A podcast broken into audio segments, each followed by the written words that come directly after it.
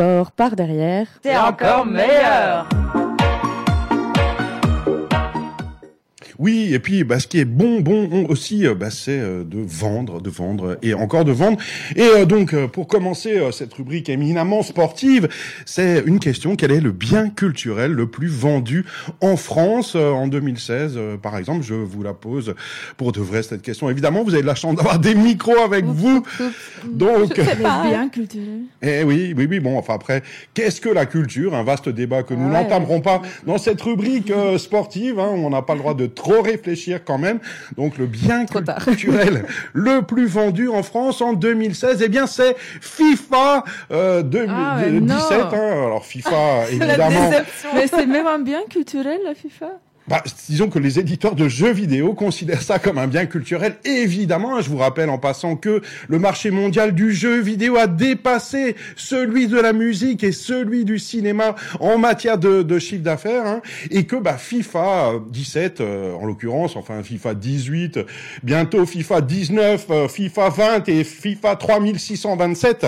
Pour l'instant, on en est à 25 éditions euh, de ce jeu vidéo édité par Electronic Arts, et surtout, bah, c'est la meilleure vente, euh, bien sûr, évidemment, hein, près de 1,5 million de copies vendues en un an en France, plus que euh, Candy Crush. Candy Crush, c'est gratuit, donc on peut pas le mettre dans ce classement. Mais enfin, en tout cas, FIFA, c'est à donf. Tous les enfants euh, presque du monde considèrent maintenant FIFA comme un nom commun, comme le nom d'un jeu vidéo. Et ça, c'est quand même une merveilleuse image de communication qui a bougé pour la FIFA. Hein. La FIFA, donc, c'est la Fédération internationale de football organise la Coupe du Monde, qui est rongée par des scandales de la corruption de tous les côtés. Qu'est-ce qu'ils font pour redorer leur blason? Eh bien, eh bien, ils font un jeu vidéo et c'est trop merveilleux. Et on trouve plein de choses incroyables dans ce jeu vidéo. Par exemple, il y a de l'éducation aux médias. Hein, C'est-à-dire que bah, si vous passez euh, les images de ce jeu à quelqu'un qui n'a jamais vu euh, de match de foot à la télé, eh bien, tout simplement, il pourra croire que c'est vrai.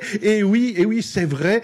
Et euh, on a des commentaires absolument incroyables qui marche partout, tout le temps. Hein. C'est-à-dire que on a vraiment l'image du commentateur sportif est merveilleusement rehaussée par euh, ce jeu, c'est-à-dire que ça cause tout le temps pour dire rien et n'importe quoi, et que donc ça colle avec n'importe quel match. C'est bien la preuve que journaliste sportif n'est pas un vrai métier, mais plutôt euh, quelque chose où on, meuble en racontant des histoires. Alors on trouve pas le turc et l'arabe dans les langues de FIFA, par contre euh, l'allemand, l'espagnol et l'italien. J'ai un petit faible pour l'italien italien. Euh, L'allemand, bien sûr, néerlandais, russe. Euh, roumain, pas l'allemand. Ah non, pas, assez, pas assez de chiffre d'affaires euh, à faire. Et d'ailleurs, euh, c'est peut-être le moment de proposer à la FIFA le roumain dans FIFA 19, qui n'est pas encore sorti. Ça sort juste avant Noël, hein, d'ailleurs. Ça se trouve sur toutes les plateformes de jeux. Alors, c'est pas très cher. Hein, quand on achète un jeu, c'est 40 euros peut-être. Mais après, il faut payer, encore payer, toujours payer. Il faut payer pour jouer en ligne